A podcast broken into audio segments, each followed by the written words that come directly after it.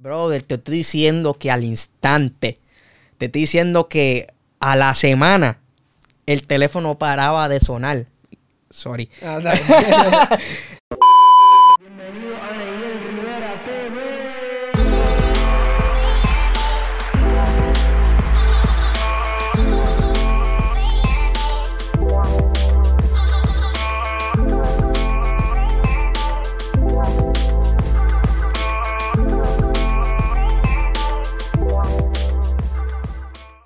Bienvenidos mi gente a otro episodio más de Ahora o Nunca. Hoy estamos felices, estamos contentos, estoy este privilegiado de que mi hermano gemelo esté conmigo hoy. Duro, duro. eso, eso es un chiste interno que les voy a contar ya mismito. Este, recuerden, recuerden, importante, darle like a este video, compartirlo y suscribirse y darle a la campanita. Recuérdense de eso. Para que este video alguien lo pueda ver y pueda ser inspirado, pueda motivarse a más. Y los que quieran saber de la vida de Edison, pues ya tú sabes, este, este es el video correcto que tienen que ver. Así. Así que, como le está diciendo ahorita, este, Edison es mi hermano gemelo porque hace, ya yo creo que eso van como tres años, ¿verdad? Más o menos. Uno- más o menos tres años. Una vez yo, eh, un, un evangelista hizo un evento en, en un coliseo y solicitó que eh, muchas personas que tuvieran el talento de cantar y todo eso fueran allá eh, a participar de, de algo que él iba a hacer. Pues par, par de personas de mi iglesia eh, estuvieron allí. Entonces cuando vieron a Edison, dijeron, Hacho, tú te pareces a un muchacho de mi iglesia, qué sé yo qué. Y tenían ese vacilón.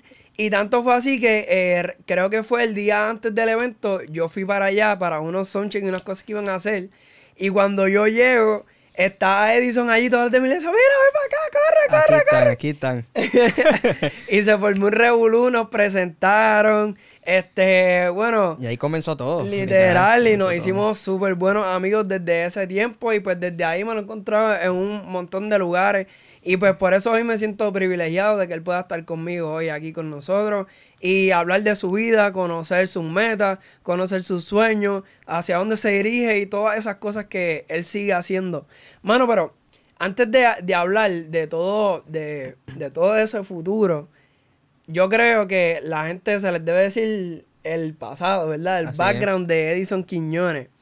Este, ¿de dónde tú vienes? ¿Cuál es, sabes, cuál es tu pueblo donde, donde te criaste? Pues, eh, gracias, gracias. Primeramente, gracias por la oportunidad. Es un privilegio estar aquí.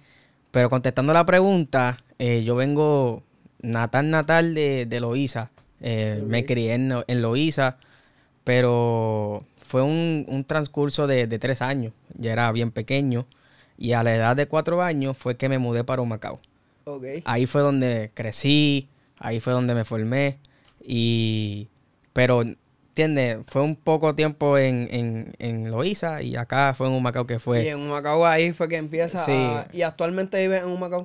Sí, ahora mismo vivo en, eh, cerca de Humacao, en Naguabo. Ok. Nos mudamos para allá hace unos 19 años. Y Nada más. casi nada, casi nada, unos 19 años. Exacto. Y ahí estamos, estamos ahí viviendo, por la gracia del Señor. Todo, todo está bien, gracias a Dios. Mano, si yo, si yo, ¿verdad? Mi mente no me falla y, y no, no, no digo mentira. Yo creo que tú eres hijo de pastores, ¿verdad? Sí. Así es. mi, cara te- mi cara me delata. Este, desde, o sea, tú naciste y ya tus papás eran pastores o entre medio de tu vida ellos se hicieron pastores. Buena pregunta. Eh, realmente nací ya siendo hijo de pastor. Nací con este título. No había opción, eh, no tuve remedio. Eso fue lo que me tocó. Eh, siendo hijo de pastor, eh, ya a los cuatro años, pues esa fue la transición. Mis padres estaban viviendo en, en Loíza y Dios los llama al pastorado. Yo vivo esa, esa transición y cuando ya tengo madurez, ya tengo edad, pues siendo hijo de pastor, con ese título maravilloso. Sí, to- eh, toda la vida. toda la vida. ¿Verdad? Para el que no sabe, yo también soy hijo de pastor, so te entiendo perfectamente. lo- lo- y los que son No hijos de pastor y nos están viendo, saben lo que. Sí, no, verdad que sí. eh, eh, no es fácil cargarlo eh, cuando ya tú naciste en eso. Y hay gente que te pide much- mucho, mucha responsabilidad. Y, y para mi poca edad, no estaba de acuerdo y ese es otro asunto, pero nada. Ya tú sí, sabes. porque como que la gente, yo no sé si eso pasa todavía, ¿verdad? A los, a los hijos de pastores que están creciendo. Pero antes, pues era como que el hijo de pastor tiene que hacerlo todo. Claro. Desde predicar hasta limpiar el baño. Ah, y también tienes que ser ejemplo. Eh, ahí está el detalle. te- tú no te puedes ni enchismar, tú no te puedes ni molestar porque, varón, tú eres el hijo del pastor y tú, ay, ¿qué me importa a mí? Y, y, y, brother, yo pienso este, que a, a, a esa edad, en lo personal, a esa edad, pues yo no, no tenía la mente en eso. ¿Entiendes? Realmente. eh, porque un- uno es un niño, uno lo que quiere es jugar. Exacto, un chamaquito, un joven que quiere hacer muchas cosas.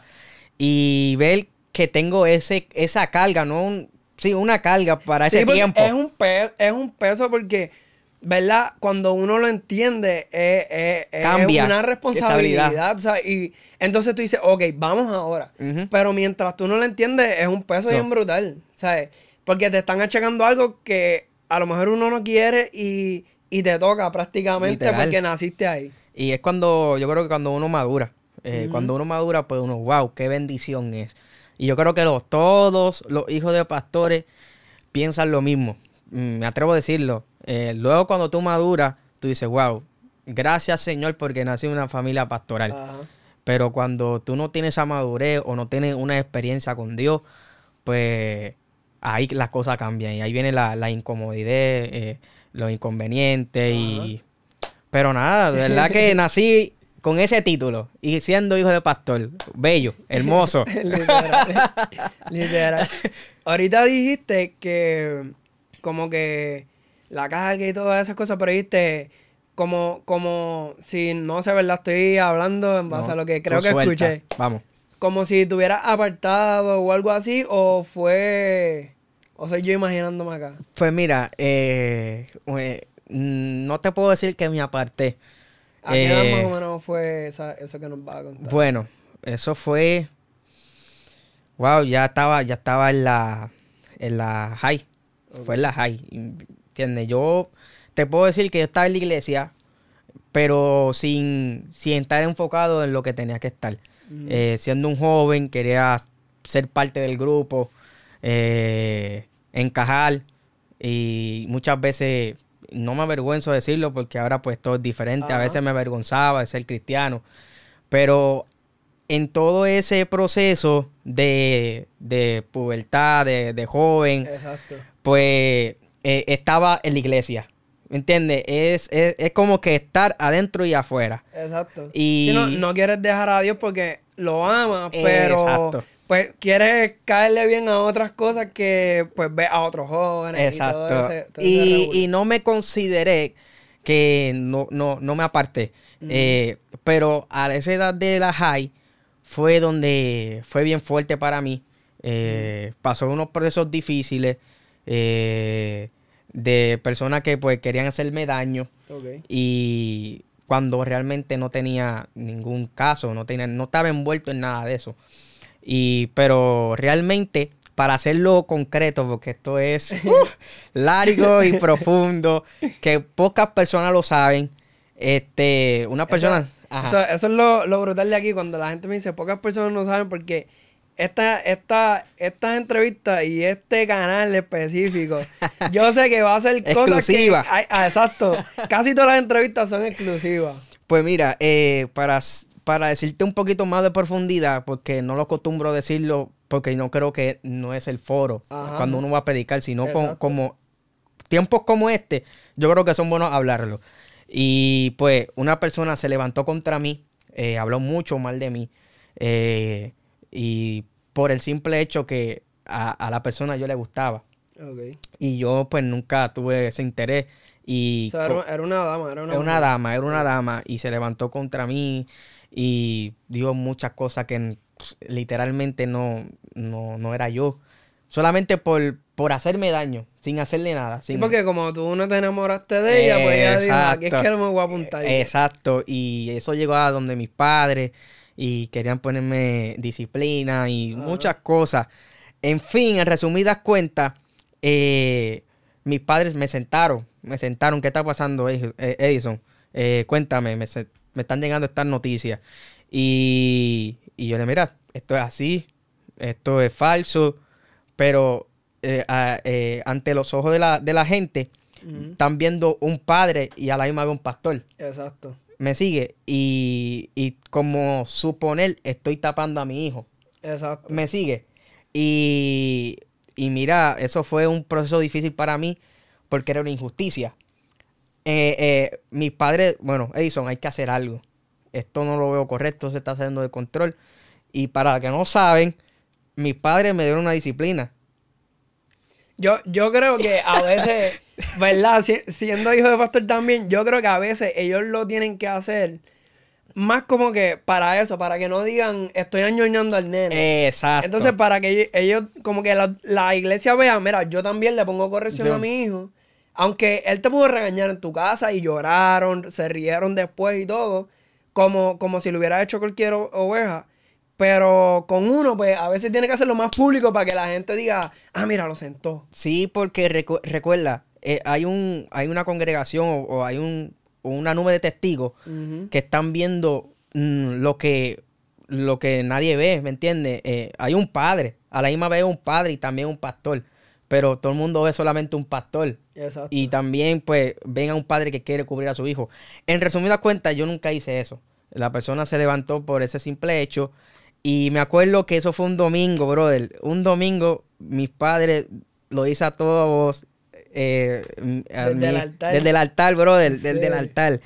Yo lloré. Literal, yo Sí, lloré. porque, el- me imagino que ya a lo mejor si tú lo sabías, pero recibir la noticia de allá es como que. ya. Sí, y, y, y sabiendo que yo no hice nada. Ajá, Por el simple hecho para que vean que hay orden. ajá, no estoy cubriendo a mi hijo, aunque eh, no haya hecho algo. ajá. Eh, y lo más brutal, tristemente, que cuando dan esa noticia, eh, la persona y, y su madre estaban en ese complot, eh, comienzas a, a reírse en mi cara. En serio, En, o el la en misma iglesia, en la misma iglesia. ¿Sabes lo que yo hice? Yo me tiré a arrodillar, eh, me arrodillé y comencé a llorar. Y Señor, solamente estas palabras. Señor, tú pelearás por mí. Tú pelearás por mí. No hice nada. Imagínate, fue tan fuerte eh, eh, ese cantazo y a la misma vez esa oración fue tan poderosa que yo me levanté como si nada hubiera pasado. A un nivel que, que se acabó todo, se acabó el culto. Yo voy a la persona y la saludo. Mírate esto. Sí, la saludo. Porque fue una fortaleza de parte de Dios de la seguridad que iba a pelear por mí en todo esto termina eh, eh, creando en mí un carácter. Porque esto no te lo voy a decir por, por, por, porque pasó y pasó. Ajá, no. ajá. Sino que creó un carácter en mí. Comencé a valorar muchas cosas en ese tiempo de disciplina. eh, y yo, wow, tengo un propósito de parte de Dios, tengo un llamado de parte de Dios. Y, y esas personas que se levantaron contra mí, la persona en particular, la joven, cayó en silla de ruedas. De verdad. Sí. Eh, cayó en silla de ruedas y porque cuando se meten con un hijo de Dios y tú sabes que, que es- ese hijo está haciendo lo correcto, Dios va a sacar la cara por ti. Y esa persona cayó en silla de ruedas y bueno, eso es una historia larguísima. pero realmente eh, ese proceso difícil a donde quiero llegar fue donde creó un carácter, creó responsabilidad, creó seriedad. No soy el mismo después de eso. No soy el mismo, veo las cosas diferentes. Y es ahí donde fue un transcurso que no, que, que me sentí aguantado. Eh, pero a la misma vez fue como el empujón más grande que Dios pudo permitir para yo ser lo que soy hoy. Y, y ahí fue que donde Dios abrió las puertas de una manera increíble y, y, a- y aquí estamos, brother. Aquí estamos. Entonces, cuando tú dices que como que, ¿sabes? Todo eso creó eh, carácter, te creó mejor persona, te hizo más serio en las cosas de Dios y todo eso. Antes, antes de ese proceso, ya tú estabas cantando, estabas tomando parte. Pues mira, eh, yo canto desde los 13 años. De verdad. Desde los 13 años. Eh, de hecho, me avergonzaba de cantar y no me gustaba predicar. En serio. Literal, no me, Pero te gust- avergonzabas porque tú sentías que cantabas feo o... no me gustaba que, que alguien me viera cantando. Ok. Sí, te daba como, como pacho. Yo como pacho, me daba pacho. En verdad, me daba vergüenza cantar. Y yo cantaba en el baño, bien bonito, pero delante de la gente yo cantaba como si no supiera cantar. Sí, porque te, te, abochor- te abochornaba y te daba miedo. Entonces, Ujú. El miedo con, con un escenario, eso no pega. Sí, no, no. Y, y pues yo cantaba ya. eh, y desde ese entonces, eh, mis padres comenzaron a ver ese talento en mí. eh, y me, me ponían a cantar antes de ellos predicar en cualquier lugar. Eso ahí comenzó todo. Yo estaba listo. Lo veía como que a una parte pequeña cantar antes que mis padres predicaran en un lugar. Pero eso fue el, el, el- el- el escenario o, o- o el instrumento que Dios utilizó para yo, eh, wow, yo tengo un propósito. Yo tengo un talento que, que proviene de Dios y veo el respaldo de Dios. Y ahí fue como todo comenzó en, en- en el cántico. Lo de la prédica vino a ser ahora. Pero sí, llevo mucho tiempo cantando. Llevo mucho tiempo cantando. eh, y ahí fue donde antes pasó esto y, y whatever. Pero llevo mucho tiempo cantando. so. Sí, que desde desde esa edad, o sea, te estás puliendo. Ellos fueron prácticamente los que te exponen a, a que la gente pues pueda verte, conocerte como adorador, ver cómo... Y también, obviamente, eso te sirve de, de, de práctica en cierto modo, porque, tú sabes, las primeras veces, aunque uno vaya con todo el corazón, pues uno va con miedo también. Entonces, lo que tú vas descubriendo que, que puedes hacer esto. Y también en, en el camino, pues Dios te toca y, y qué sé yo, hubo un día que sentiste más a Dios que otro y dices, diadre, yo quiero volver a sentir eso ahí. Y un montón de experiencias que, que Dios da. en- Y de hecho, de hecho, yo me acuerdo una vez que yo canté súper bonito en, mi- en el baño y mami me dijo, los voy a poner a cantar obligado porque no me, no, no me gustaba, no me gustaba que me daran parte en la iglesia, nada. Me pusieron a cantar y yo, señor, ahora que yo voy a hacer. Me acuerdo como si fuera hoy que yo canté La niña de tus ojos de Daniel Calvetti. Tú sabes que Daniel Calvetti la canta bien lindo. eh, la niña de tus ojos, porque me Ajá. amaste a mí. Tú, tú puedes creer cómo yo canté esa canción. Yo la canté así. Yo me acuerdo. Me viste a mí cuando na-". Literal así. Porque me abochornaba, me avergonzaba. Sí. Y tenía un hermano mayor que se reía en la banca. Y yo, eso era lo peor. Pero yo la canté así. Y nada, pero Sí, porque esa canción es, es bien melodiosa, tú sabes, esa canción es como que para orar y tirarte ahí en el sillón y como que Sí, como mano. sí, mano. Y tú la llevaste a otro. No, no, yo, yo, en verdad, eh, cogí esa canción, bendito. Pero eh, eh, donde decidí soltar el miedo fue en un ensayo. Ya yo había cantado anteriormente en la iglesia, pero lo cantaba como, te, como lo canté casi ahora. Pero en un ensayo de los jóvenes, eh, tomé la decisión. eh, voy a cantar. No, voy a soltar el miedo. Y lo hice. Y desde ese entonces los jóvenes comenzaron, wow, güey, eso tú cantas bien bonito. Y vi como que la gente, wow, eh, les gusta. Ajá. Y desde ese entonces pues no tuve más miedo en cantar en público, que es lo que tenía ese temor en... Sí, eh, porque yo pienso que, que es una de las, yo creo, cosas más grandes de, de adoradores, artistas o cualquier persona que haga lo que sea, instrumentos, arte, lo que sea. Yo creo que el mayor miedo de una persona es como la aceptación cuando tú sales al público, porque hay gente que, aunque hay otros que pueden que canten bien, pero hay otros que son como malos, tú sabes. Ajá. Y rápido, ah, este, ese no canta nada. O te dicen, ah, cantaste bien bonito, pero bien sarcástico, tú sabes. Exacto. Y Pa' pues sentir yo bien a la persona, sí. yo creo que ese es el, el miedo más grande de uno como exponerse, porque te expones al público y ya a la que tú te expones, pues ya no hay break. Ya, no hay vuelta atrás, ya no hay vuelta atrás. Ya, ya te van a decir lo que la persona vio.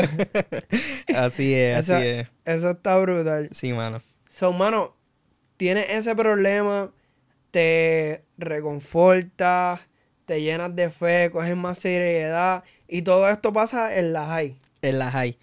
Eh, yo llevo todo este tiempo en la iglesia, eh, pero en ese tiempo de la high fue como que ese, ese boom, eh, donde me sentí malísimo, lejos de Dios, me sentía lejos de Dios estando en la iglesia. Y, y nada, me recuperé, me recuperé, de eso y comencé a, a, a meter mano en las cosas del Señor. Comencé a orar mucho, porque ese tiempo de disciplina, mucha gente le tiene miedo. Y, y realmente en mi persona eso fue lo que me cambió en muchas áreas.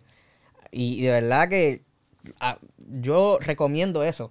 Mm. ¿Entiendes? A- hay- me pueden decir lo que sea, rajatabla, pero yo creo en la disciplina, porque a mí me cambió. Y luego... No es. Eh, mala mía, ¿verdad? No, sí. Es que él, es como lo que estábamos hablando ahorita, que, ¿verdad? Sin, sin, sin lamentando todas las muertes que ha traído el COVID y todas esas cosas. Pero el COVID, para a quien lo ha sabido aprovechar, han salido muchos talentos nuevos, artes nuevos, cosas que la gente ni, ni sabía que podía hacer y lo están es. haciendo, ¿entiendes? Así es. Que más o menos el tiempo de quedarse en su casa es como el tiempo de una disciplina. Porque si tú la sabes aprovechar, Aprovechar. pues tú dices, Yes. teatre, tengo que mejorar aquí, Yes. me falta acá, me falta acá, y como que sigue, sigues dándole hasta que, obviamente, pues, o sea, aprendes de, Así de es. eso. Y, y, y, y en mi persona fue así. Eh, salí de esa. Y, y de verdad eh, comencé a, a, a- a creer en lo que Dios me había eh, dicho.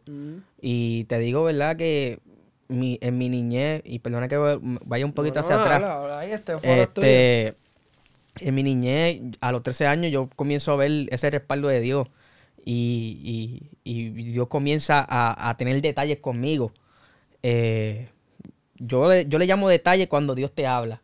¿Me Ujú. entiendes? Y Dios le dio conmigo a mi temprana edad que vas a llegar a las naciones, que vas a predicar, que vas a ir dentro y fuera de Puerto Rico a, a hacer mi voluntad, vas a correr la isla completa. Y, y- y yo estando en una iglesia pequeña, Ajá. pero te estoy diciendo una iglesia pequeña, viajábamos, mis padres viajaban de Loíza a Macao a una hora y diez para solamente pastorear cinco ovejas. Y te estoy hablando que eran dos ancianas y una mujer con dos niños. Y ustedes como familia. El culto, si faltaba la, la- la joven, pues el culto lo teníamos que hacer nosotros. Ajá. So, que te estoy hablando que hay una palabra y mi realidad era todo lo contrario. Y, y Dios comenzó a, a- a- a regalar detalles, decirme palabras. Y yo estando en un lugar donde, Señor, tú me estás viendo ahora, donde yo estoy. Hello, mira, yo estoy solo, yo canto y, y no hay nadie en las bancas. Te estoy hablando que yo aprendí. Y aprendí a adorar con gente, con gente y sin gente. Porque Dios me formó cuando no había nada. Y, y yo siempre cuando tomo este punto de mi, de mi vida, yo le hablo a los jóvenes. Digo, este, no dependan de las masas, no dependan de la gente, que no te mueva la gente. ¿Me entiendes? Porque realmente yo aprendí a adorar. Y le doy gloria al Señor y por su gracia y su misericordia estoy de pie. Que, ¿verdad? Dios le plació tomarme a mí y moverme a, a- a- a donde Dios me ha puesto ahora. Y, y comencé a, a- a ver esos detalles de Dios. Dios comienza a revelarse y yo comienzo a responder al llamado. Me ponía los gabanes desde ya. Cantaba como si con pasión, como si tuviera entre 500 personas. Y wow, pasó ese proceso de la high. Vuelvo a retomar todo eso como debía ser. Y me acuerdo que estaba aquí en Dorado en, en un campamento de mi concilio. Y ese día estaba predicando N. Feliciano. Ajá. Y me acuerdo que, que ese día a mí me tocaba cantar frente a 500 personas. Y, y viene Kenneth Feliciano, predica. Y está la administración. Y dice, tú, así, ven acá, delante de todo el mundo. Y Dios comienza a decir, mira, desde hoy, comienza a, a- Dios a abrir las puertas. No van a parar las llamadas. Vas a correr la isla. Vas a viajar. Porque muchos te tenían poco. Pero ahora yo te voy a honrar. Brother, te estoy diciendo que al instante. Te estoy diciendo que a la semana el teléfono paraba de sonar. Sorry. Ah. El teléfono paraba de sonar, invitación, invitación, invitación, invitaciones. Y hasta el sol de hoy, me- eh, por su gracia, Ajá. porque no soy, yo no tengo nada. Por su gracia, eh, eh, la agenda, eh, ¿verdad? Las llamadas de invitaciones siguen. Pero eso fue, eso fue el, el boom. Llevo mucho tiempo en lo desconocido. Ajá. entre la sombra. Pero en ese, en ese campamento fue, fue donde Dios le plació, te voy a abrir las puertas. Y aquí estoy. Sí, porque uno, ¿verdad? Casi siempre uno verle respaldo de, de Dios después de una palabra, tú dices, eso fue de Dios, porque, Yes. ¿verdad? Cualquiera se puede levantar en, en emoción y decir, no, vas a correr la isla, vas a llegar a China, vas a ir es. por allá, los chinos van a aprender español cuando tú prediques. Así es. Pero, ¿sabes? A la que alguien te habla de parte de Dios de verdad y a la semana tú ver eso, tú dices, ok, es, Es Dios. Dios, es Dios. Es Dios porque yo no he puesto mi número en ningún lado, yo no he hecho nada, yo no me he dado promo, yo no he hecho nada. Literal, literal. Y, y yo, de verdad, respeto mucho a, a- a ese hombre de Dios, que en Feliciano lo respeto, porque realmente eh, fue, fue Dios, fue Dios y, y lo sigo viendo, ¿me entiendes? Porque cuando Dios dice es ahora, es ahora, ¿me entiendes? Eh, Dios lo hace, ¿entiendes? Y, eso hay que confiar, pero ¿por qué Dios lo hizo en ese preciso momento? Porque ya de antemano ya había una respuesta mía respondiendo ese llamado, ¿entiendes? Cuando no había nadie, yo respondía al llamado, yo cantaba con pasión, yo, aunque no sabía hablar, no sabía eh, estar en público, eh, esa elocuencia. Arrancabas con Elías, terminabas con Eliseo. Exacto, exacto. Y, y- y muchos tropezones. Y, y Dios le dice, es ahora. Mira, y, y- pero no podía, mira qué interesante, no podía abrirme las puertas hasta que no tuviera el carácter que tuve que pasar Mm. y la madurez que tuve que pasar y que Dios me formó en ese proceso. Y cuando luego que pasó por eso, fue ahí que Dios decide, es el momento. Y Sí, comenzar a bendecirte y comenzar Sí, a, hacer un montón de es. cosas en tu vida. así es. Y eso, eso ya, ya tú estabas en la universidad cuando pasa Sí. eso. Sí, prácticamente el ministerio, ¿verdad? Yo como unos, unos cinco años, más o menos, desde que Dios me dio esa palabra, eh, ha sido constante, ¿verdad? No, no ha sido un año sí, un año no, no, eh, ha sido tras año así. Y a veces yo digo, este año no va a ser igual. Ajá. Y porque el año pasado yo, yo te puedo predicar literal o puedo estar en compromiso en un mes, puede ser 10 compromisos al mes o 7, no bajo de ahí. Ajá. Y cada mes ah, igual, igual. Es que ya ha ido todo el mundo, ha ido a todos lugares. Exacto. Digo, pero este año no puede ser igual. Y ahí vamos con el próximo año y de la misma forma. Y yo creo que eh, es la gracia. Eh, yo creo No, que de todos- verdad que Dios, Dios se pasa cuando Él, Sí. ¿verdad? Se empeña con uno y, y quiere bendecir a uno. así es, eh, él abre las puertas y ya no hay quien las cierre. así es. Eso así que es. yo creo que, pues, no tengan miedo, hay que seguir por ahí No, hay muchas cosas y creo que no he visto casi nada de lo que Dios me ha dicho. De verdad que sí. Mano, estando en la uni, yo, este, ¿verdad? Te tengo en las redes y eso. Y he visto que has cantado en la confra y has cantado en muchos lugares. ¿Cómo, ¿Cómo se mueve eso de la confra allá? Pues mira, eh, en, en el ambiente universitario eh, es bastante fuerte porque hay mucha, mucha ideología, Mm, hay muchas personas, ¿verdad?, que no creen, que ven el cristianismo, ven a Dios como cualquier otra cosa. Y pues uno se enfrenta, obviamente uno se prepara para eso. Y pues eh, eh, cuando llego a, a- a la Universidad de, de Puerto Rico, a Intel o, o la del Turabo, eh, me- ya voy preparado. Mucha gente no llega al lugar, pero en la forma que yo, ¿verdad? He trabajado esto, es que yo no, yo no espero que la gente llegue. Yo voy a donde la gente. Si tú no vas al culto, yo, yo, llego, yo llego con el culto a donde ti. ¿Me entiendes? Y los invito, mira, te traigo. Y busco la manera de traer la palabra conforme a su mente. eh, siendo estratégico, porque esto es estrategia. Ajá, ¿Me entiendes? Ser, ser creativo. Y, y ha sido de bendición. Yo he visto personas eh, que se avergüenzan del evangelio, pero por escuchar la voz de Dios, se sientan en la mesa y, y comienzan a leer un libro que no lo están leyendo. Sí, lo que hacen es escuchar. Escuchar, escuchar. Y no se atreven a hacemos el llamado. Gracias a Dios, pues siempre voy acompañado de personas. Y hago el llamado y no se atreven. Y cuando casi nos vamos, esas personas tienen el corazón tan tocado por Dios que comienzan a llorar. Y ahí comenzamos a ministrar por ellos y, nos cuentan, mira, yo estaba aquí, pero realmente no me atrevía, mi orgullo y son experiencias únicas que yo creo que todo joven o, todo cristiano deberían de tener porque nos, encerramos en, las iglesias y hay un, una generación eh, de este tiempo, ¿verdad?, que necesitan escuchar la voz y la voz de Dios y, ha sido experiencia única. Yo creo que, que es bastante fuerte porque en, en, si es la Universidad de Puerto Rico y en, bueno, en, otras universidades también, pero yo pienso, ¿verdad? Sin, sin discriminar a nadie, como que ahí es donde más, más ideología y otras religiones hay, muchas, ¿sabes? Otros que no creen en Dios. Hay mucha gente que tiene muchos puntos de, vista, De, de, de, todas las cosas, todas las religiones y eso. Y como que, ¿sabes? Seguir, es, ¿sabes? Que Dios toque los corazones de esa gente debe ser la experiencia única. Sí, y, y, y ver que, que, que, el amor de Dios eh, eh, los perdona de todo lo que han hecho eh, es algo brutal. Y, y, y, muchos de ellos he tenido la experiencia que me han dicho, eso es que yo me, yo me siento indigno. Me siento indigno. Yo he hecho tantas cosas malas que yo no me atrevo ni, ni, ni, ni hablar de Dios, ni, ni acercarme a una iglesia. Y muchos ya han tenido experiencias negativa de, ah. la iglesia y eso y whatever.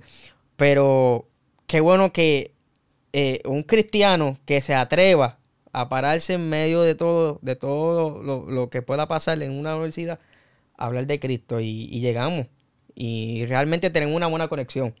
Eh, gracias al Señor, pues nos hemos conectado con las universidades, con las escuelas, con las confras y, nos llaman y, sacamos en el año alguna, alguno, alguna fecha para estar con ellos, porque han visto el respaldo de, lo que Dios ha hecho y, y, de verdad que damos Es, bonito, de verdad que como bregar con, ¿verdad? No tanto en la iglesia, cuando uno sale afuera. ya Yo, yo, la mayoría de mi vida, yo siempre estuve trabajando con mi papá, desde los 18 y por ahí.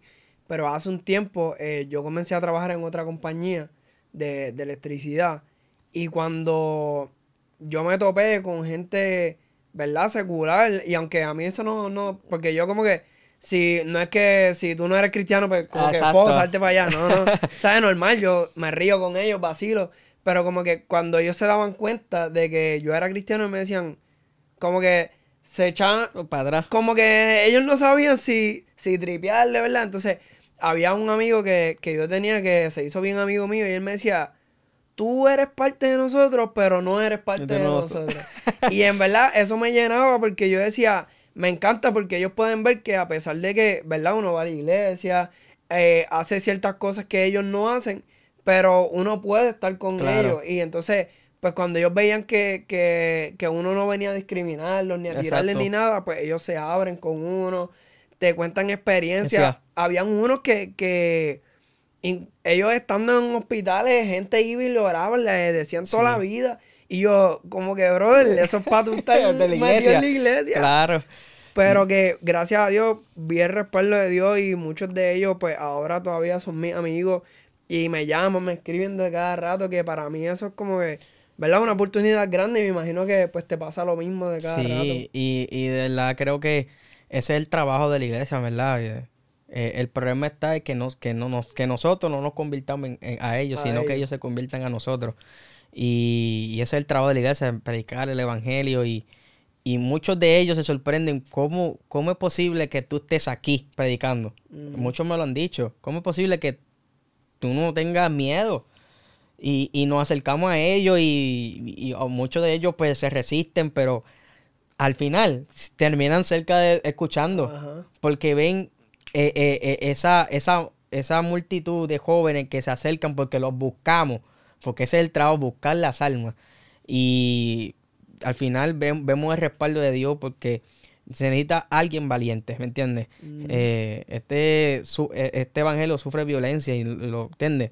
Hay que arrebatarlo con, con, violencia. Y yo creo que esa es la actitud, y más que los jóvenes, los jóvenes somos la fuerza, y más en las universidades.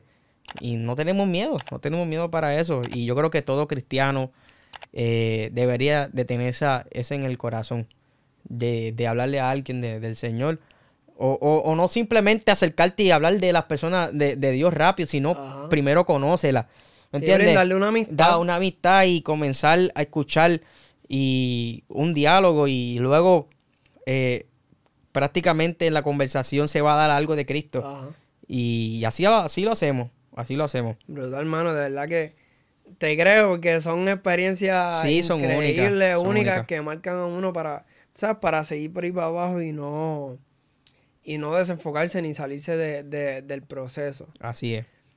Este, hace, estábamos hablando ahorita, ¿verdad? Tras vestidores allá, sin, sin cámara y eso. Y yo dije, "Gu- guárdalo, guárdalo. Guárdala, guárdala. Pero que yo creo que fue en el 2018, este, sale tu primer tema. Yes. Tu primer tema. Este, pero cuéntanos desde antes, ¿sabes? ¿Cómo, cómo nace o de dónde nace hacer tus propias canciones?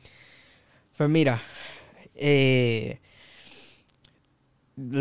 ¿cómo nace esto de, la, de las canciones? Realmente, pues, eh, yo siempre he escrito, siempre he escrito canciones, pero no me había sentado a, a- a sacar melodía o aprendí a, a tocar guitarra un poco y ahí fue donde todo nació, ese, ese talento de la escritura. Pero esta canción de Inúndame, que fue la primera que, que lancé, fue una experiencia vivida, ¿me entiendes? Donde, como te había dicho al principio, estaba en la iglesia, pero a la misma vez no me sentía parte. Y en ese transcurso de la juventud, yo me sentía vacío, siendo hijo pastor, ¿me entiendes? Me sentía vacío. ¿Por qué? Porque tenía mucha, muchas luchas en mi corazón, muchas luchas en mi mente. Y sentía, no sentía a Dios por dentro. Y, y en, ese, en esa lucha, eh, yo comienzo a escribir esta canción. Yo comienzo a escribir esta canción, pero le digo al Señor, ¿verdad? Necesito que tú me llenes, ¿entiendes? Necesito que tú me toques. Y me acuerdo como si fuera hoy que era, era en día de semana. y yo le Señor, yo quiero que tú el domingo tú hagas algo conmigo. Yo te pido que tú me toques a- o hagas algo. ¿Qué sucede? Que cuando llegué el domingo, para aquel tiempo, pues eh, era en la iglesia eran dos cultos. El- por la mañana era escuela dominical y por la noche era el culto mayor. Y cuando estoy en ese, en ese asunto, eh, llega el domingo y no pasa nada. Y yo, Señor, ¿qué pasa aquí? Te olvidaste de mí. Sí, yo estaba peleando porque yo tengo una petición. Ajá. ¿Me entiendes? Y no pasa nada. Y yo, wow. Pues nada, llega el yo, Señor, por favor, en el culto, haz algo, manifiéstate, abre los cielos, un viento recio. Tú sabes, uno le pone cosa señales. que- después que yo sepa que eres tú, lo que sea. Lo que sea. haz algo en mí. Llega el domingo por la noche y no pasa nada. Y yo, wow. Y ahí yo, y ahí yo comienzo a, a- a- a entenderlo ahora, porque antes no lo entendía. Que yo, a veces uno pide unas cosas y lo quiere en ese mismo instante. Y yo pienso que eh, no podemos eh, torcer el brazo de Dios. Y yo estaba haciendo eso, Señor, quiero que tú lo hagas así, así, así, a largo. Pero nada, llegué a mi cuarto frustrado. Pero frustrado, brother, frustrado, frustrado. Y, en fin, este, cuando llegó a, a- a- a mi casa, eh, yo le dije, Señor, comenzó a llorar. En mi cuarto, comenzó a llorar, comenzó a llorar, comenzó a llorar. Y me acuerdo que tenía la guitarra cerca y la, y la tomo. Para aquel tiempo yo me sabía tres tonos. Y para un guitarrista, tocar una canción en tres tonos es imposible, por lo menos lo mínimo son cuatro. Ajá. Mínimo. y yo, wow, comencé a tocar mal, desafinar, no sabía tocar bien. Comienzo a decirle eh, eh, muchas cosas eh, personales, muchas cosas. Estaba, estaba, tenía mucha carga en mi, en mi, en mi interior. Pero una de las cosas que fueron como que, wow, esto se me quedó en mi mente. Este, que dije, tengo sed, tengo sed de ti. Mm, Mi corazón, hecho, mi corazón clama por ti. Y eso se me quedó ahí dando vueltas. Y es ahí donde llegó el coro que digo, este, desciende, desciende con, con, con tu fuego, inúndame hasta desbordar. Y son, esos son esas palabras que yo, que cuando salgo de, de ese, de ese, de ese tiempo de, de- de clamor, de lloro ante Dios, de, de desahogo ante Dios, eh, no te voy a decir que apareció un, una luz en mi cuarto, como otros le han, como le han parecido, o pasó algo en mi cuarto, no. Sino que luego de ese desahogo sincero, genuino, delante de Dios, luego de eso yo sentí una paz, brother, una tranquilidad, como decirte, Dios está conmigo. Sí, como te estoy consolando. Y, y que antes yo no lo sentía, te estoy hablando eh, eh, hace tiempo, ¿me entiendes? Ya yo cantaba en mi iglesia, no había pasado el proceso todavía, ¿entiendes? Eh, eso estoy diciendo que hace mucho tiempo atrás. So, que esa experiencia yo la tuve y, Señor, wow, siento, te siento, te siento bien fuerte en mi corazón. Tú estás conmigo, sé que tú escuchaste mi clamor. Y wow, y eso fue una experiencia brutal. Y ahí donde nació esta alabanza, ¿me entiendes? De una experiencia personal con Dios. De que me sentía vacío, pero Dios me llenó. De esa manera. Increíble, hermano. sí, men, sí. Sí. De verdad que sí, porque ¿Sabes? Eso, eso, yo pienso que es lo, mismo que pasó en, cuando te dieron la disciplina. ¿Sabes? Eso, esos momentos oscuros en nuestra vida, eh, pocas personas lo saben aprovechar, pero los que lo aprovechan, ¿sabes? Siempre salen canciones, salen ideas, salen cosas nuevas y, yo creo que esos momentos difíciles y, malos así es para reenfocarnos, redireccionarnos y, y hacer mejores nosotros. Así es. Y, y, y, y esa alabanza, wow, te estoy diciendo que eh, cada vez que, ¿verdad? Tengo la oportunidad de, cantarla, pues la gente ven, eh, ven, sienten esa, esa llenura, ¿me entiendes? Porque no es una canción porque la escribí. No me senté en mi cuarto y la escribí, no. Sino que fue una experiencia personal mía. Y yo creo que cuando uno vive las cosas, yo creo que la gente va a sentir ese peso de lo que uno está hablando, de uno que está cantando.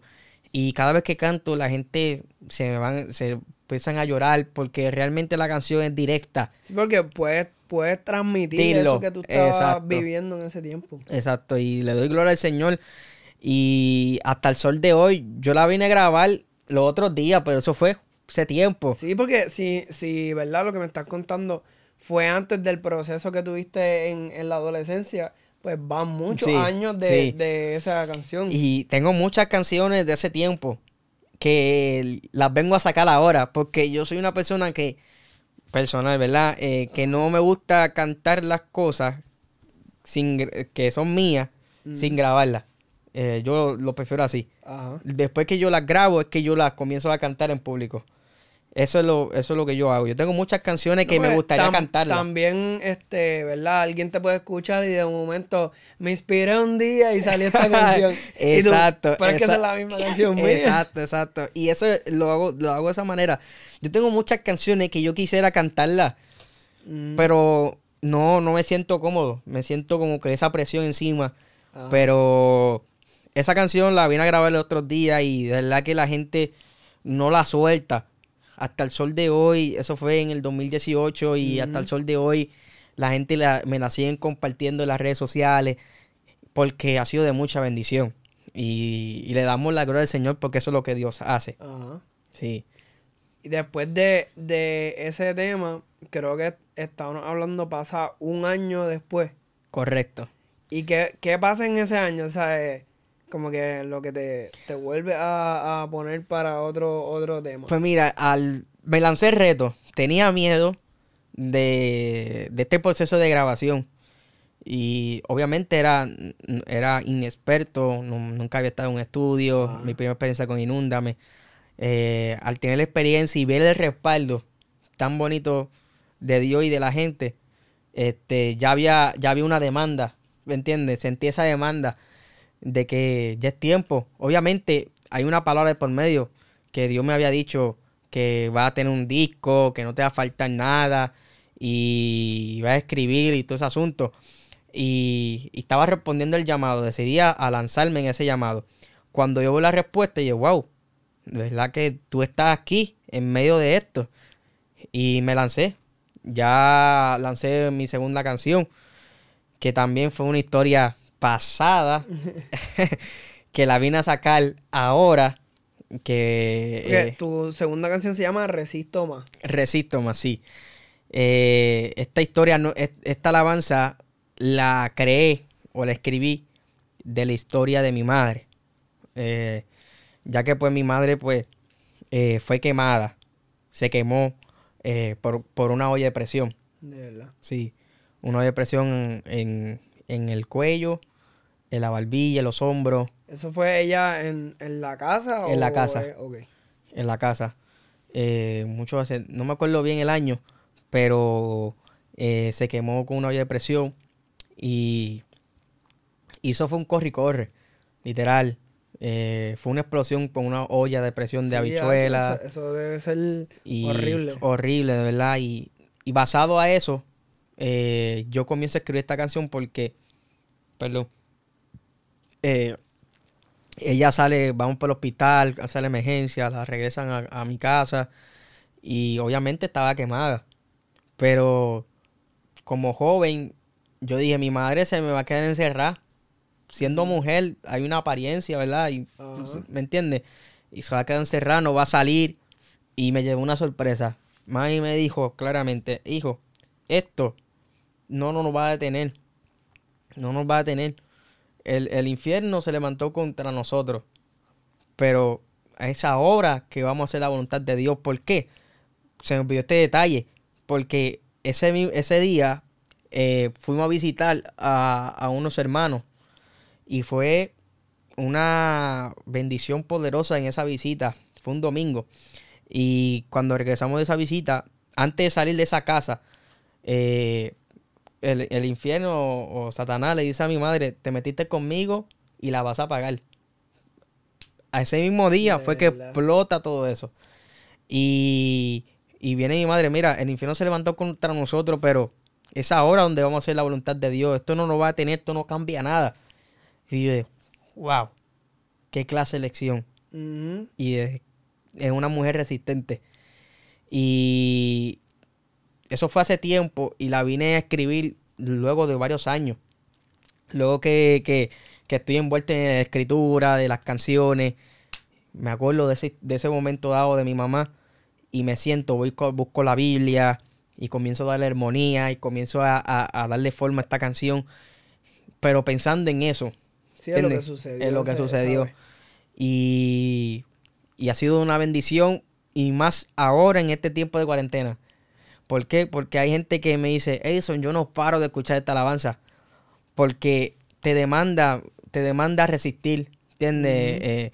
Eh, la prueba ha comenzado, el enemigo se ha levantado contra ti, pero eh, le vamos a decir que no, tú cargas un diseño de guerra, tú cargas la unción de Dios. Y esta alabanza la llevé a eso, bíblicamente, ¿entiendes? La llevé bíblicamente porque la Biblia nos enseña, ¿verdad? Eh, resistir al diablo y huirá de nosotros. Nosotros no somos de los que retroceden para perdición, sino que tienen preservación del alma. ¿Me entiendes? Los que tienen fe para la preservación del alma. Y persevera hasta el fin y ese será algo. Y yo digo, wow, pero, wow. Sí, tantos textos, que nos dicen, no tanto para pelear, sino para resistir. Yo que Dios nos manda a resistir. Es lo único que tenemos que hacer, resiste y veremos su gloria. Y ahí fue que nació esta alabanza. Y, y ha sido de bendición, más en este tiempo de cuarentena. Eh, hace una alabanza muy pertinente, me la ponen mucho en la radio. Eh, porque trae esperanza, ¿me entiendes? Trae esperanza y, y en verdad que estoy sumamente contento porque nunca pensé que iba a llegar tan lejos con, estas dos canciones. Nunca por mi mente eh, pensé que iba a llegar tan lejos aquí en Puerto Rico y fuera de Puerto Rico. Esta alabanza ha sido de, para bendición y eso es lo que yo quiero. No, no ser reconocido. Yo no soy, no soy nadie. ¿Me entiendes? comparado con otras personas que son muy reconocidas, pero ver que los testimonios hay, para mí es suficiente. Claro. ¿Me entiendes? ver, que las vidas se llenen, que puedan, o sea, que ese mensaje les pueda llegar de que los inunde, de que resistan. Yo creo que es lo más, lo más importante y lo más que llena uno cuando uno hace, ¿verdad? Su música y su arte. Y que Dios los toque, ¿sabes? ellos puedan sentir a Dios y puedan sentir lo, que, lo que tú les querías transmitir. Para mí que es una de las cosas más importantes en todo eso. Para mí me siento satisfecho con estas dos alabanzas y porque para mí lo más importante es que alguien salga administrado. ¿Me entiendes? Que no me conozcan a mí, olvídate de eso, pero que puedan conocer a Dios a través de esa alabanza. Eso para mí vale más que todas las cosas.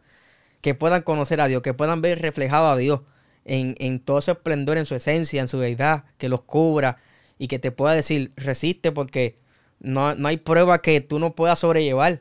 ¿Me entiendes? Eso para mí, eso es grande. Y, y le exhorto a todo el mundo que si no la han escuchado, escúchenla.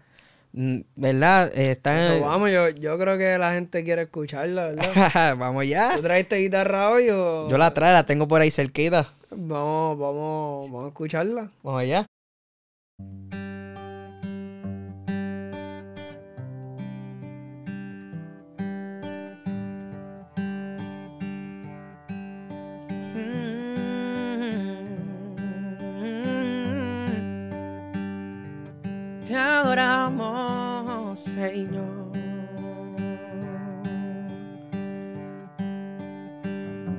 Nos humillamos ante ti. Oh, oh, oh. Ah. Humillado estamos,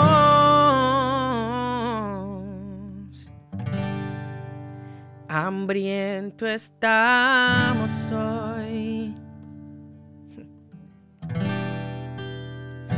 Te anhelamos, Dios. Sí, Señor. Habita en nosotros. Tú eres. Eres nuestra pasión. Oh, nuestro único amor. Fiel y verdadero. Que nunca se apartará.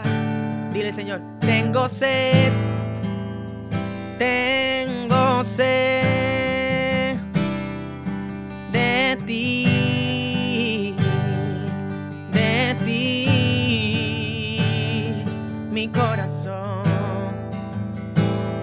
corazón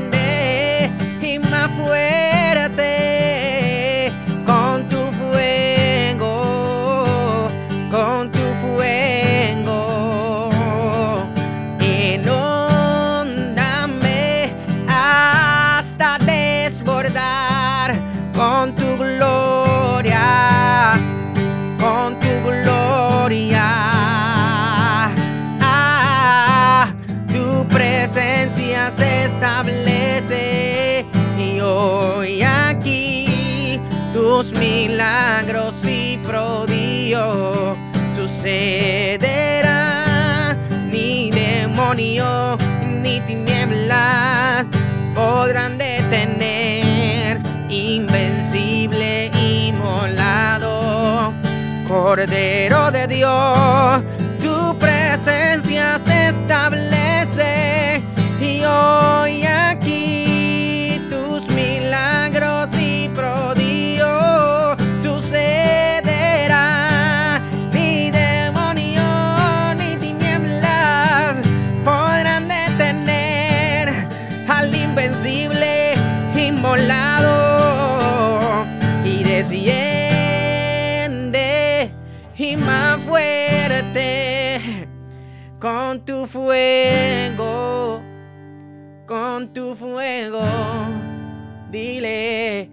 Inúndame hasta desbordar con tu gloria, con tu gloria.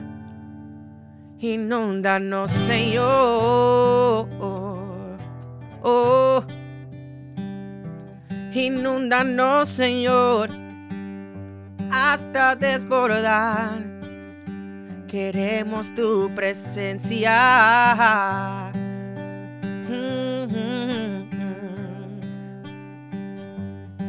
No queremos más emociones.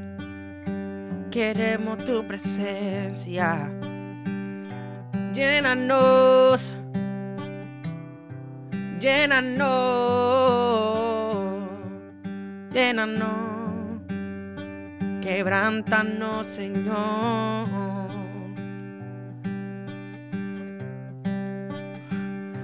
Hazlo una vez más si nos sentimos lejos, regresanos a tu casa.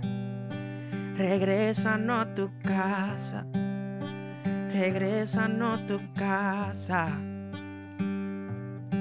Yo declaro en el nombre poderoso de Jesús que si se siente vacío en esta noche, en este día, el poder de Dios comienza a tocarte ahora y sentirás la plenitud que solamente Dios puede dar.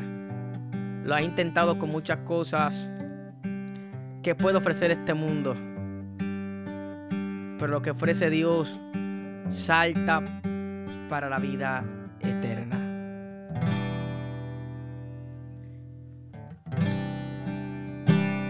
Gracias Señor, gracias Señor. Quiero cantar otra alabanza rapidito una de mis canciones también que Dios me ha regalado. Espero que sea de mucha bendición. Y más para este tiempo que necesitamos resistir. Así que abrace y, y agarre esta alabanza y haz la suya. Escuche bien.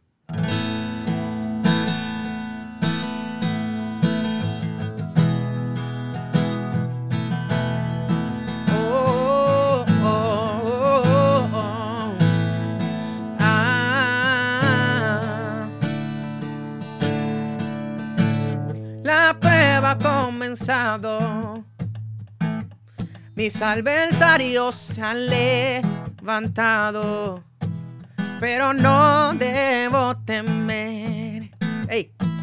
Si en Dios está el poder, atacado hoy mi vida, atacado todo lo que Dios me ha dado, pero tengo la certeza escuche bien, que en Dios está la fuerza. Pero hoy, dile, yo me levantaré. ¿Cómo? Y me pongo en la línea de batalla y declaro que no estoy derrotado. Pero hoy digo que tú tienes se acabó y comienza el propósito de Dios, porque con Él soy más que vencedor. Y yo resisto más, resisto más, mi diseño es de guerra, el enemigo se equivocó, que la santa unción Dios me la entregó. Yo resisto más, resisto más. El desierto no me detendrá. Si en Dios la dificultad es para Él mostrar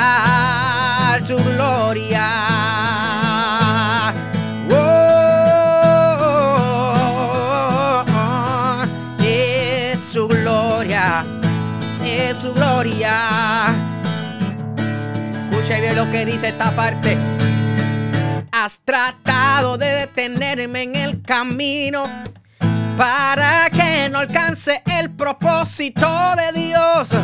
Pero si tú venciste al mundo, yo venceré, yo venceré. Pero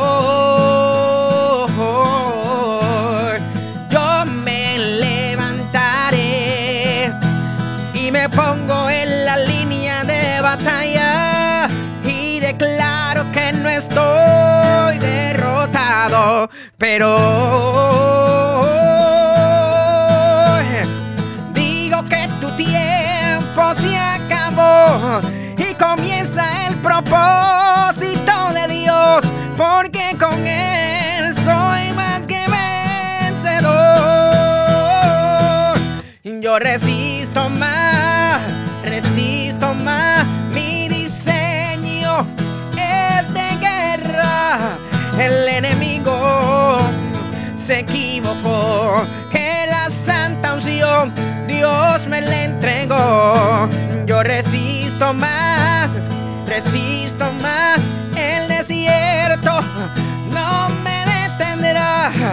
Si en Dios la dificultad es para Él mostrar su gloria.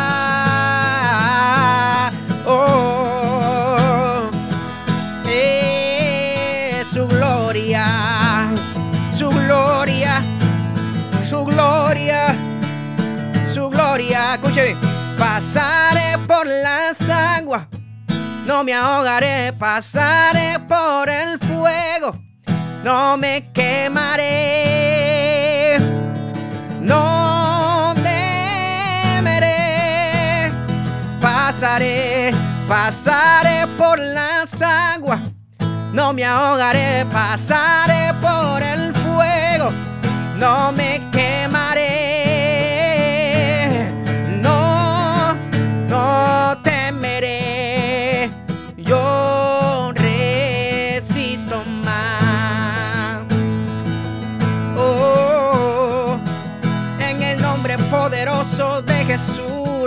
resiste más. Oh, oh, yo resisto más. Declaro sobre ti bendición. Eh, este es el año que tú resistes. Este es el año donde vas a ver la mano de Dios, donde vas a tener experiencia genuina con el Espíritu Santo. Así que hacia adelante, no se me rinda. Por aquí Jason Quiñones y espero que esto, este tiempo de adoración haya sido de mucha bendición. Así que bendiciones. Mano, así que brutales esas canciones. ¿sabes? El que tiene el privilegio de escucharlo sabe que, que, que se siente, de verdad se siente. He podido escucharla en YouTube, en Spotify, la he escuchado también. Y pues el que la escuche en este canal va a salir más bendecido todavía. Así, así es, brother, así es. Mano, pero para, para ir terminando, ¿qué, ¿qué le puedes decir a todos esos jóvenes que obviamente ven en ti una inspiración? Porque a pesar de que uno no, no quiera que ser el, el enfoque, siempre la gente se tiende a decir, diatre, yo quisiera llegar Claro. a, a predicar como predica Edison, a cantar como él canta, porque yo pienso que es bueno, ¿verdad? Si, si después que nosotros estemos enfocados en, y tengamos la dirección de que todo es para gloria de Dios, Claro. yo creo que es bueno inspirar a, a otras personas porque eso le da le da esperanza a todas estas personas de poder decir, mira, si este joven pasó por esto, pasó por lo otro, eh, tuvo tantas dificultades, tuvo todo esto y lo logró, pues ellos dicen, diantre, yo también lo puedo lograr. Claro. ¿Y qué le podrías decir a, a todos estos jóvenes que tienen esa esperanza, ¿sabes? De predicar, de cantarle a Dios y en base a tu experiencia, a todo lo que lo has vivido, ¿qué, qué le puedes decir a todos Wow. ellos? Yo creo que le, po- le podría aconsejar, ¿verdad? Que, que primero que todo, ¿verdad? Ellos amen a Dios. Antes de todo, antes de todas las cosas, de tener un ministerio, de cantar y de predicar, amen a Dios. Eh, ¿Verdad? Porque ese amor traerá las demás cosas. Y, y que puedan tener esa experiencia genuina de parte de Dios entre Dios y ellos. ¿Me entiendes? Yo, le, yo siempre le aconsejo a mis jóvenes, ¿verdad? que busquen a Dios eh, eh, en todo momento, porque ahí van a encontrar su diseño, ahí van a encontrar su propósito, ahí van a encontrar todo, ¿entiendes? Van a encontrar las palabras de vida que solamente provienen de Él. Y, y cuando descubran esa parte de Dios, de tener esa experiencia genuina con Dios, yo creo que el llamado llega, el diseño llega y el propósito llega. Ahora, cuando llegue el llamado y el propósito, tú no te puedes quedar con los brazos cruzados. ¿Entiendes? Yo, como, como hablamos en todo este tiempo, yo respondí al llamado, aún no viendo nada, sin, sin ser reconocido por, por una persona, mm. nada, nada. Yo confié en la palabra de Dios. Yo me dije, yo voy a responder, yo voy a hacer, yo me voy a mover, yo voy a accionar. Y cuando Dios ve eso en nosotros, esta respuesta de que vamos para encima, yo creo que Dios te da la forma, el carácter, la, herramienta necesaria. Posiblemente tú que me estás viendo, ¿verdad? No tenga las la herramientas necesarias, eh, te sientas incapacitado, eh, sienta que, siente que el llamado está, es, muy grande para ti. No, yo creo que Dios coge lo vil, lo despreciado para hacer cosas maravillosas y, avergonzar a los sabios. Y, y así fue conmigo. Yo respondí, como tú también tienes que responder y verás su gloria.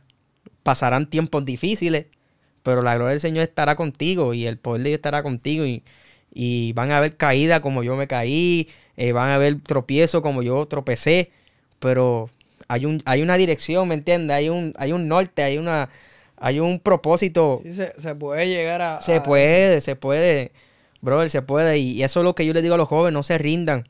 ¿Entiendes? A la primera posiblemente te salga. Amén, gloria a Dios. Pero si no te sale la primera, ¿qué vas a hacer?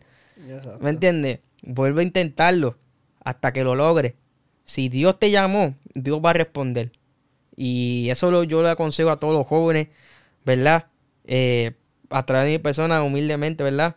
He alcanzado muchas cosas pero no ha sido fácil, ¿me entiendes? Aquí se sufre, aquí se llora, pero lo más importante, ¿verdad? Que tú confíes en Dios y Dios va, Dios va a pelear por ti y va a hacer lo que sea necesario para que tú llegues hasta la meta. Yo no he llegado, me falta mucho por hacer, pero hasta aquí Dios me ha ayudado y, y vamos para encima. Ese es mi consejo para ellos. Amén, de verdad que sí. Yo sé que después que vean todo ese background tuyo, yo sé que van, van a decir, ok, si se puede, si lo vamos a lograr, vamos a meterle mano. Y como que cada cual tiene su historia y hay que darle, ¿sabes? Hay que seguir llevando el evangelio a toda criatura y sin parar. Sí, y, y, y, y es como dicen, dice, hay una, hay una historia detrás de esa gloria, ¿me entiendes? ¿Entiendes? Todas las personas que han alcanzado algo, tiene una historia, ¿me entiendes? Mm, tú también vas a pasar cosas, ¿me entiendes? Esto no, está exento de eso, no está excluido de eso. Va a, va a pasar muchas cosas, pero la gente va a verte en ese momento tan bonito, pero tú dices, tú no sabes lo que yo he pasado para yo estar aquí. Y eso, eso es bueno. Y de eso, de eso se trata estos podcasts, de que la gente pueda ver a, un Edison que ha hecho muchas cosas, pero que vean el background, ¿sabes? Vean lo que hay detrás, lo que se pasa, lo que se sufre, lo que se llora y todo, mano, porque no, nada, nada es fácil, nada es color de rosa, pero todo el que quiere, pues lo logra. Amén.